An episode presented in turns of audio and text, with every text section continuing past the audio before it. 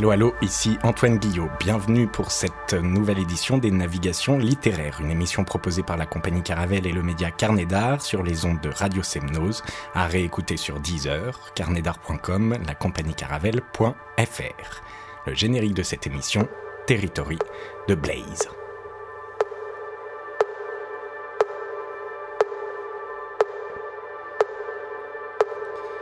Le principe est simple, entrer dans la pensée d'un auteur à travers ses mots, sa littérature, son texte. Cet auteur, pour cette émission, fait écho à la France d'après-guerre, à celle de mai 68 et sans nul doute à celle de 2018. Indignons-nous aujourd'hui avec Stéphane Hessel. Stéphane Hessel, né le 20 octobre 1917 à Berlin, est mort le 27 février 2013 à Paris. Il est diplomate, ambassadeur, résistant, écrivain et militant politique français. Né allemand, il arrive en France à l'âge de 8 ans. Naturalisé français en 1937, normalien, il rejoint les forces françaises libres en 1941 à Londres. Résistant, il est arrêté et déporté à Buchenwald, qu'il parvient à quitter vivant grâce à une substitution d'identité avec un prisonnier mort du typhus. Puis il s'évade lors de son transfert du camp de Dora à celui de Bergen-Belsen. Il entre au Quai d'Orsay en 1945 et fait une partie de sa carrière diplomatique auprès des Nations Unies. Homme de gauche et européen convaincu, il est ami de Pierre Mendès France et de Michel Rocard. Stéphane Hessel est connu du grand public pour ses prises de position concernant les droits de l'homme, la question des sans-papiers et le conflit israélo-palestinien. En 2010, il connaît un succès international avec son manifeste Indignez-vous, paru chez Indigène Éditions. 93 ans. C'est un peu la toute dernière étape. La fin n'est plus bien loin. Quelle chance de pouvoir en profiter pour rappeler ce qui a servi de socle à mon engagement politique. Les années de résistance et le programme élaboré il y a 66 ans par le Conseil national de la résistance. C'est à Jean Moulin que nous devons, dans le cadre de ce conseil, la réunion de toutes les composantes de la France occupée, les mouvements, les partis, les syndicats, pour proclamer leur adhésion à la France combattante et au seul chef qu'elle se reconnaissait, le général de Gaulle de Londres, où j'avais rejoint le général de Gaulle en mars 41, j'apprenais que ce conseil avait mis au point un programme, l'avait adopté le 15 mars 44, proposé pour la France libérée un ensemble de principes et de valeurs sur lesquels reposerait la démocratie moderne de notre pays. De ces principes et de ces valeurs, nous avons aujourd'hui plus que jamais besoin. Il nous appartient de veiller tous ensemble à ce que notre société reste une société dont nous soyons fiers. pas, cette société des sans-papiers, des expulsions, des soupçons à l'égard des immigrés. Pas cette société où l'on remet en cause les retraites, les acquis de la sécurité sociale. Pas cette société où les médias sont entre les mains des nantis. Toutes les choses que nous aurions refusé de cautionner si nous avions été les véritables héritiers du Conseil national de la résistance. À partir de 1945, après un drame atroce, c'est une ambitieuse résurrection à laquelle se livrent les forces présentes au sein du Conseil de la Résistance. Rappelons-le, c'est alors qu'est créée la sécurité sociale comme la résistance le souhaitait, comme son programme le stipulait, un plan complet de sécurité sociale visant à assurer à tous les citoyens des moyens d'existence, dans tous les cas où ils sont incapables de se les procurer par leur travail une retraite permettant aux vieux travailleurs de finir dignement leur jour. Les sources d'énergie, l'électricité et le gaz, les charbonnages, les grandes banques sont nationalisées. C'est ce que le programme préconisait encore. Le retour à la nation des grands moyens de production monopolisés, fruits du travail commun, des sources d'énergie, des richesses du sol, des compagnies d'assurance et des grandes banques l'instauration d'une véritable démocratie économique et sociale impliquant l'éviction des grandes féodalités économiques et financières de la direction économique. L'intérêt général doit primer sur l'intérêt particulier, le juste partage des richesses créées par le monde du travail primer sur le pouvoir de l'argent. La résistance propose une organisation rationnelle de l'économie assurant la subordination des intérêts particuliers et l'intérêt général et affranchie de la dictature professionnelle instaurée à l'image des États fascistes. Et le gouvernement provisoire de la République s'en fait le relais. Une véritable démocratie a besoin d'une presse indépendante. La résistance le sait, l'exige, et en défendant la liberté de la presse, son honneur et son indépendance à l'égard de l'État, des puissances d'argent et des influences étrangères. C'est ce que relaient encore les ordonnances de la presse dès 1944. Or, c'est bien ce qui est aujourd'hui en danger. La résistance en appelait à la possibilité effective pour tous les enfants français de bénéficier de l'instruction la plus développée sans discrimination. Or, les réformes proposées en 2008 vont à l'encontre de ce projet. Des jeunes enseignants, dont je soutiens l'action, ont été jusqu'à refuser de les appliquer et ils ont vu leur salaire amputé en guise de punition. Ils se sont indignés, ont désobéi, ont jugé ces réformes trop éloignées de l'idéal de l'école républicaine, trop au service d'une société de l'argent et ne développant plus assez l'esprit créatif et critique. C'est tout le socle des conquêtes sociales de la résistance qui est aujourd'hui remis en cause. Le motif de la résistance, c'est l'indignation. On ose nous dire que l'État ne peut plus assurer les coûts de ses mesures citoyennes. Mais comment peut-il manquer aujourd'hui de l'argent pour maintenir et prolonger ses conquêtes alors que la production de richesses est considérablement augmentée depuis la libération, période où l'Europe était ruinée? Sinon parce que le pouvoir de l'argent, tellement combattu par la résistance, n'a jamais été aussi grand, insolent, égoïste, avec ses propres serviteurs jusque dans les plus hautes sphères de l'État. Les banques désormais privatisées se montrent d'abord soucieuses de leurs dividendes et de très hauts salaires de leurs dirigeants, pas de l'intérêt général. L'écart entre les plus pauvres et les plus riches n'a jamais été aussi important, et la course à l'argent, la compétition, autant encouragée. Le motif de base de la résistance était l'indignation. Nous, vétérans des mouvements de résistance et des forces combattantes de la France libre, nous appelons les jeunes générations à faire vivre, transmettre l'héritage de la résistance et ses idéaux. Nous leur disons, prenez le relais, indignez-vous. Les responsables politiques, économiques, intellectuels et l'ensemble de la société ne doivent pas démissionner, ni se laisser impressionner par l'actuelle dictature internationale des marchés financiers qui menace la paix et la démocratie. Je vous souhaite à tous, à chacun d'entre vous, d'avoir votre motif d'indignation. C'est précieux. Quand quelque chose vous indigne comme j'ai été indigné par le nazisme, alors on devient militant, fort et engagé. On rejoint ce courant de l'histoire et le grand courant de l'histoire doit se poursuivre grâce à chacun. Et ce courant va vers plus de justice, plus de liberté, mais pas cette liberté incontrôlée du renard dans le poulailler. Ces droits, dont la Déclaration universelle a rédigé le programme en 1948, sont universels. Si vous rencontrez quelqu'un qui n'en bénéficie pas, plaignez-le, aidez-le à les conquérir.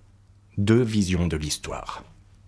Quand j'essaye de comprendre ce qui a causé le fascisme, qui a fait que nous ayons été envahis par lui et par Vichy, je me dis que les possédants, avec leur égoïsme, ont eu terriblement peur de la révolution bolchevique. Ils se sont laissés guider par leur peur. Mais si aujourd'hui, comme, comme alors, une minorité active se dresse, cela suffira. Nous aurons le levain pour que la pâte lève. Certes, l'expérience d'un très vieux comme moi, né en 1917, se différencie de l'expérience des jeunes d'aujourd'hui. Je demande souvent à des professeurs de collège la possibilité d'intervenir auprès de leurs élèves et je leur dis, vous n'avez pas les mêmes raisons évidentes de vous engager. Pour nous, résister, c'était ne pas accepter l'occupation allemande, la défaite. C'était relativement simple, simple comme ce qui a suivi, la décolonisation, puis la guerre d'Algérie. Il fallait que l'Algérie devienne indépendante, c'était évident. Quant à Staline, nous avons tous applaudi à la victoire de l'armée rouge contre les nazis en 1943. Mais déjà, lorsque nous avions eu connaissance des grands procès staliniens de 1935, et même s'il fallait garder une oreille ouverte vers le communiste pour contrebalancer le capitalisme américain, la nécessité de s'opposer à cette forme insupportable de totalitarisme s'était imposée comme une évidence. Ma longue vie m'a donné une succession de raisons de m'indigner. Ces raisons sont nées moins d'une émotion que d'une volonté d'engagement. Le jeune normalien que j'étais a été très marqué par Sartre un aîné condisciple, la nausée, le mur, pas l'être et le néant, ont été très importants dans la formation de ma pensée. Sartre nous a appris à nous dire Vous êtes responsable en tant qu'individu. C'était un message libertaire, la responsabilité de l'homme qui ne peut s'en remettre ni à un pouvoir ni à un Dieu. Au contraire, il faut s'engager au nom de sa responsabilité de personne humaine. Quand je suis entré à l'école normale de la rue d'Ulm, à Paris, en 1939, j'y entrais comme fervent disciple du philosophe Hegel, et je suivais le séminaire de Maurice Merleau-Ponty. Son enseignement explorait l'expérience concrète, celle du corps et de ses relations avec le sens, grand singulier face au pluriel des sens. Mais mon optimisme naturel, qui veut que tout ce qui est souhaitable soit possible, me portait plutôt vers Hegel. L'hégélianisme interprète la longue histoire de l'humanité comme ayant un sens. C'est la liberté de l'homme progressant étape par étape. L'histoire est faite de chocs successifs, c'est la prise en compte de défis. L'histoire des sociétés progresse et au bout, l'homme ayant atteint sa liberté complète, nous avons l'État démocratique dans sa forme idéale. Il existe bien sûr une autre conception de l'histoire. Les progrès faits par la liberté, la compétition, la course au toujours plus. Cela peut être vécu comme un ouragan destructeur. C'est ainsi que la représente un ami de mon père, l'homme qui a partagé avec lui la tâche de traduire en allemand À la recherche du temps perdu de Marcel Proust. C'est le philosophe allemand Walter Benjamin. Il avait tiré un message pessimiste d'un tableau du peintre suisse Paul Klee, l'Angelus Novus, où la figure de l'ange ouvre les bras comme pour contenir et repousser une tempête qu'il identifie avec le progrès. Pour Benjamin, qui se suicidera en septembre 1940 pour fuir le nazisme, le sens de l'histoire, c'est le cheminement irrésistible de catastrophe en catastrophe. L'indifférence, la pire des attitudes. C'est vrai, les raisons de s'indigner peuvent paraître aujourd'hui moins nettes ou le monde trop complexe. Qui commande Qui décide? Il n'est pas toujours facile de distinguer entre tous les courants qui nous gouvernent. Nous n'avons plus affaire à une petite élite dont nous comprenons clairement les agissements. C'est un vaste monde dont nous sentons bien qu'il est interdépendant. Nous vivons dans une interconnectivité comme jamais encore il n'en a existé. Mais dans ce monde, il y a des choses insupportables. Pour le voir, il faut bien regarder, chercher. Je dis aux jeunes, cherchez un peu, vous allez trouver. La pire des attitudes est l'indifférence, de dire je n'y peux rien, je me débrouille. En vous comportant ainsi, vous perdez l'une des composantes essentielles qui fait l'humain, l'une des composantes indispensables, la faculté d'indignation et l'engagement qui en est la conséquence. On peut identifier deux grands nouveaux défis. 1. L'immense écart qui existe entre les très pauvres et les très riches et qui ne cesse de s'accroître, c'est une des innovations des 20e et 21e siècles. Les très pauvres dans le monde d'aujourd'hui gagnent à peine 2 dollars par jour. On ne peut pas laisser cet écart se creuser encore. Ce constat seul doit susciter un engagement. 2 les droits de l'homme et l'état de la planète. J'ai eu la chance, après la libération, d'être associé à la rédaction de la Déclaration universelle des droits de l'homme, adoptée par l'Organisation des Nations Unies, le 10 décembre 48, à Paris, au Palais de Chaillot. C'est au titre de chef de cabinet de Henri Logier, secrétaire général adjoint de l'ONU et secrétaire de la Commission des droits de l'homme, que j'ai, avec d'autres, été amené à participer à la rédaction de cette déclaration. Je ne saurais oublier dans son élaboration le rôle de René Cassin, commissaire national à la justice et à l'éducation du gouvernement de la France libre à Londres en 1941, qui fut prix Nobel de la paix en 1968, ni celui de Pierre Mendès France au sein du Conseil économique et social à qui les textes que nous élaborions étaient soumis avant d'être examinés par la troisième commission de l'Assemblée générale en charge des questions sociales, humanitaires et culturelles. Elle comptait les 54 États membres à l'époque des Nations Unies, et j'en assurais le secrétariat. C'est à René Cassin que nous devons le terme des droits universels et non internationaux, comme le proposaient nos amis anglo-saxons, car là est bien l'enjeu au sortir de la Seconde Guerre mondiale, s'émanciper des menaces que le totalitarisme a fait peser sur l'humanité. Pour s'en émanciper, il faut obtenir que les États membres de l'ONU s'engagent à respecter ces droits universels. C'est une manière de déjouer l'argument de pleine souveraineté qu'un État peut faire valoir alors qu'il se livre à des crimes contre l'humanité sur son sol. Ce fut le cas d'Hitler qui s'estimait maître chez lui et autorisé à provoquer un génocide. Cette déclaration universelle doit beaucoup à la révulsion universelle envers le nazisme, le fascisme, le totalitarisme et même, par notre présence, à l'esprit de la résistance. Je sentais qu'il fallait faire vite et ne pas être dupe de l'hypocrisie qu'il y avait dans l'adhésion proclamée par les vainqueurs à ces valeurs que tous n'avaient pas l'intention de promouvoir loyalement, mais que nous tentions de leur imposer. Je ne résiste pas à l'envie de citer l'article 15 de la Déclaration universelle des droits de l'homme. Tout individu a droit à une nationalité. L'article 22.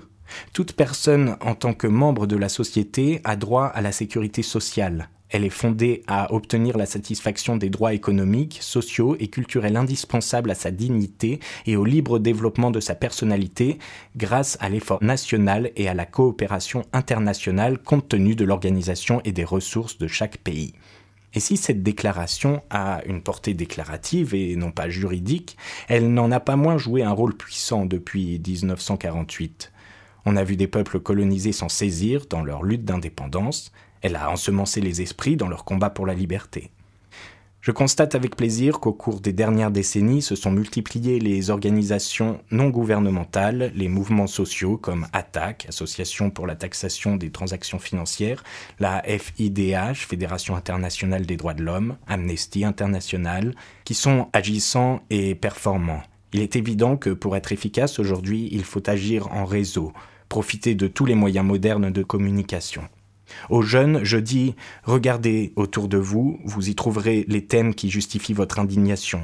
Le traitement fait aux immigrés, aux sans-papiers, aux Roms, vous trouverez des situations concrètes qui vous amènent à donner cours à une action citoyenne forte. Cherchez et vous trouverez.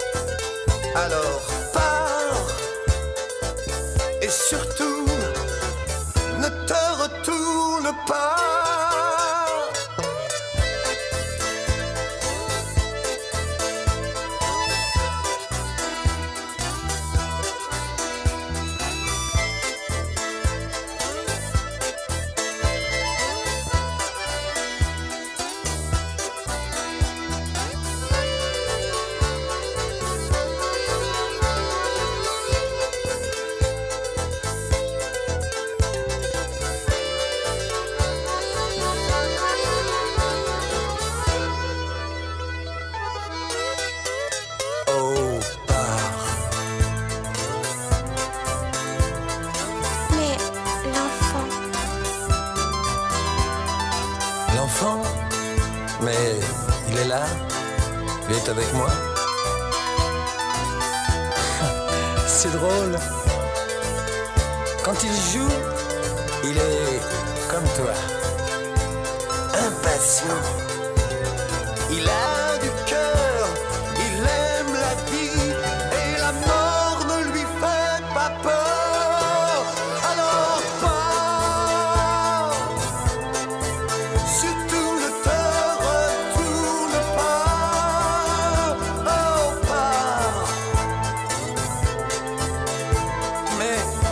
しくた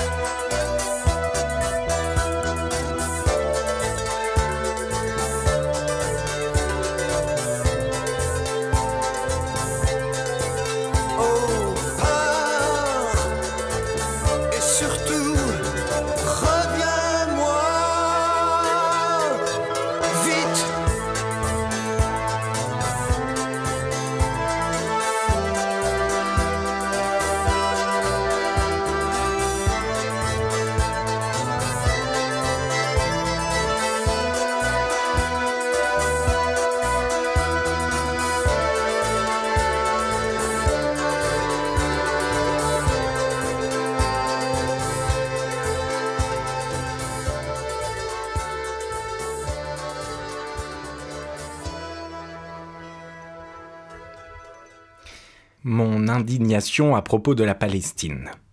Aujourd'hui, ma principale indignation concerne la Palestine, la bande de Gaza, la Cisjordanie. Ce conflit est la source même d'une indignation.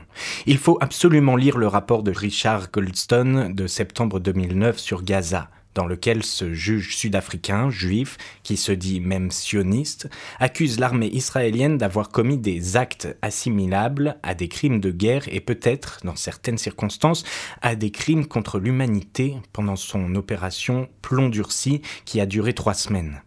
Je suis moi-même retourné à Gaza en 2009, où j'ai pu entrer avec ma femme grâce à nos passeports diplomatiques afin d'étudier de visu ce que ce rapport disait. Les gens qui nous accompagnaient n'ont pas été autorisés à pénétrer dans la bande de Gaza, là et en Cisjordanie.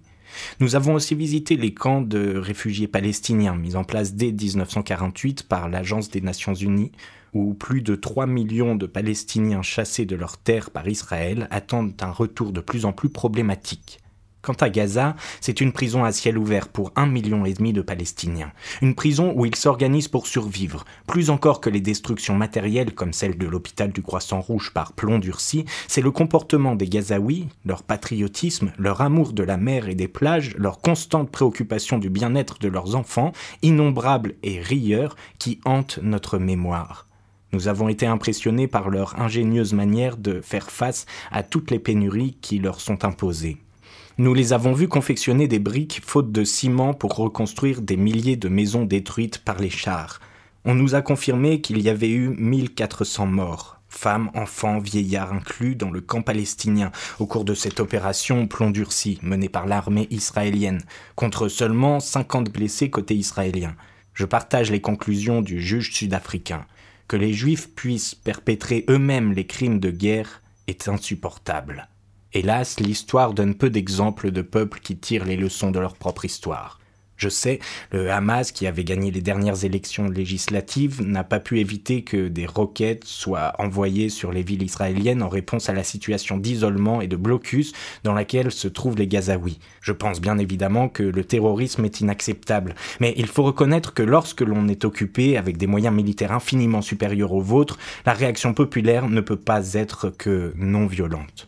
Est-ce que ça sert le Hamas d'envoyer des roquettes sur la ville de Sderot? La réponse est non. Ça ne sert pas sa cause, mais on peut expliquer ce geste par l'exaspération des Gazaouis. Dans la notion d'exaspération, il faut comprendre la violence comme une regrettable conclusion de situations inacceptables pour ceux qui les subissent. Alors, on peut se dire que le terrorisme est une forme d'exaspération, et que cette exaspération est un terme négatif. Il ne faudrait pas exaspérer, il faudrait espérer. Et l'exaspération est un déni de l'espoir. Elle est incompréhensible, je dirais presque qu'elle est naturelle, mais pour autant, elle n'est pas acceptable, parce qu'elle ne permet pas d'obtenir les résultats que peut éventuellement produire l'espérance. La non-violence, le chemin que nous devons apprendre à suivre. Je suis convaincu que l'avenir appartient à la non-violence, à la conciliation des cultures différentes, c'est par cette voie que l'humanité devra franchir sa prochaine étape. Et là, je rejoins Sartre. On ne peut pas excuser les terroristes qui se jettent des bombes. On peut les comprendre. Sartre écrit en 1947 je reconnais que la violence, sous quelque forme qu'elle se manifeste, est un échec. Mais c'est un échec inévitable parce que nous sommes dans un univers de violence.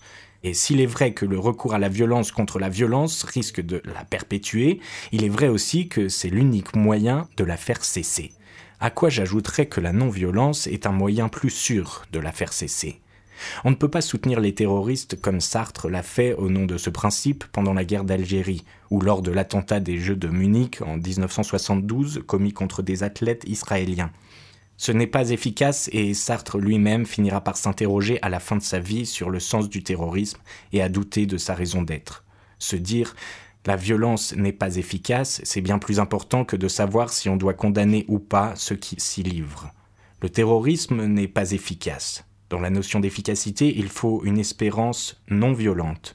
S'il existe une espérance violente, c'est dans la poésie de Guillaume Apollinaire, que l'espérance est violente, pas en politique. Sartre, en mars 1980, à trois semaines de sa mort, déclarait Il faut essayer d'expliquer pourquoi le monde de maintenant, qui est horrible, n'est qu'un moment dans le long développement historique, que l'espoir a toujours été une des forces dominantes des révolutions et des insurrections, et comment je ressens encore l'espoir comme ma conception de l'avenir. Il faut comprendre que la violence tourne le dos à l'espoir. Il faut lui préférer l'espérance, l'espérance de la non-violence. C'est le chemin que nous devons apprendre à suivre, aussi bien du côté des oppresseurs que des opprimés. Il faut arriver à une négociation pour faire disparaître l'oppression. C'est ce qui permettra de ne plus avoir de violence terroriste. C'est pourquoi il ne faut pas laisser s'accumuler trop de haine. Le message d'un Mandela, d'un Martin Luther King, trouve toute sa pertinence dans un monde qui a dépassé la confrontation des idéologies et le totalitarisme conquérant. C'est un message d'espoir dans la capacité des sociétés modernes à dépasser les conflits par une compréhension mutuelle et une patience vigilante. Pour y parvenir, il faut se fonder sur les droits, dont la violation, quel qu'en soit l'auteur, doit provoquer notre indignation. Il n'y a pas à transiger sur ces droits. Pour une insurrection pacifique. J'ai noté et je ne suis pas le seul, la réaction du gouvernement israélien confronté au fait que chaque vendredi, les citoyens de Bilid vont, sans jeter de pierres, sans utiliser la force, jusqu'au mur contre lequel ils protestent. Les autorités israéliennes ont qualifié cette marche de terrorisme non violent. Pas mal. Il faut être israélien pour qualifier de terroriste la non-violence. Il faut surtout être embarrassé par l'efficacité de la non-violence qui tient à ce qu'elle suscite l'appui, la compréhension, le soutien de tous ceux qui, dans le monde, sont les adversaires de l'oppression. La pensée productiviste portée par l'Occident a entraîné le monde dans une crise dont il faut sortir par une rupture radicale avec les fuites en avant du toujours plus, dans le domaine financier mais aussi dans le domaine des sciences et des techniques. Il est grand temps que le souci d'éthique, de justice, d'équilibre durable devienne prévalent car les risques les plus graves nous menacent. Ils peuvent mettre un terme à l'aventure humaine sur une planète qu'elle peut rendre inhabitable pour l'homme. Mais il reste vrai que d'importants progrès ont été faits depuis 1948. La décolonisation, la fin de l'apartheid, la destruction de l'Empire soviétique, la chute du mur de Berlin, par contre, les dix premières années du XXIe siècle ont été une période de recul. Ce recul, je l'explique en partie par la présidence américaine de George Bush le 11 septembre et les conséquences désastreuses qu'en ont tiré les États-Unis, comme cette intervention militaire en Irak. Nous avons eu cette crise économique, mais nous n'en avons pas davantage initié une nouvelle politique de développement. De même, le sommet de Copenhague contre le réchauffement climatique n'a pas permis d'engager une véritable politique pour la préservation de la planète. Nous sommes à un seuil entre les horreurs de la première décennie et les possibilités des décennies suivantes. Mais il faut espérer, il faut toujours espérer. La décennie précédente, celle des années 90, avait été source de grands progrès. Les Nations Unies ont su convoquer des conférences comme celle de Rio sur l'environnement en 1992, celle de Pékin sur les femmes en 95, en septembre 2000, à l'initiative du secrétaire général des Nations Unies, Kofi Annan, les 191 pays membres ont adopté la déclaration sur les huit objectifs du millénaire pour le développement par laquelle ils s'engagent notamment à réduire de moitié la pauvreté dans le monde d'ici 2015. Mon grand regret, c'est que ni Obama ni l'Union européenne ne soient encore manifestés avec ce qui devrait être leur apport pour une phase constructive s'appuyant sur les valeurs fondamentales. Comment conclure cet appel à s'indigner? En rappelant encore que, à l'occasion du 60e anniversaire du programme du Conseil national de la résistance, nous disions le 8 mai 2004, nous, vétérans des mouvements de la résistance et les forces combattantes de la France libre 1940-1945, que certes, le nazisme est vaincu grâce au sacrifice de nos frères et sœurs de la résistance et des Nations Unies contre la barbarie fasciste, mais cette menace n'a pas totalement disparu, et notre colère contre l'injustice est toujours intacte.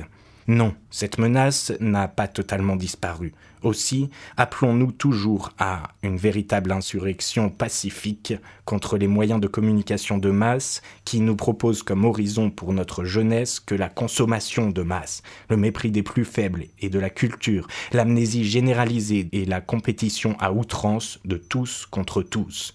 À ceux et celles qui feront le XXIe siècle, nous disons avec notre affection, créer, c'est résister, Résister, c'est créer.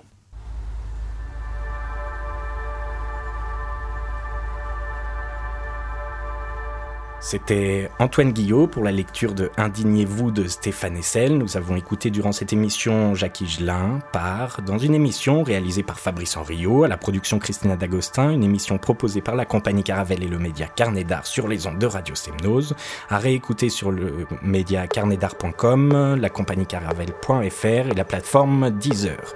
Rendez-vous le mois prochain pour une nouvelle navigation littéraire. D'ici là, plus que jamais, lisez le point levé et souriez.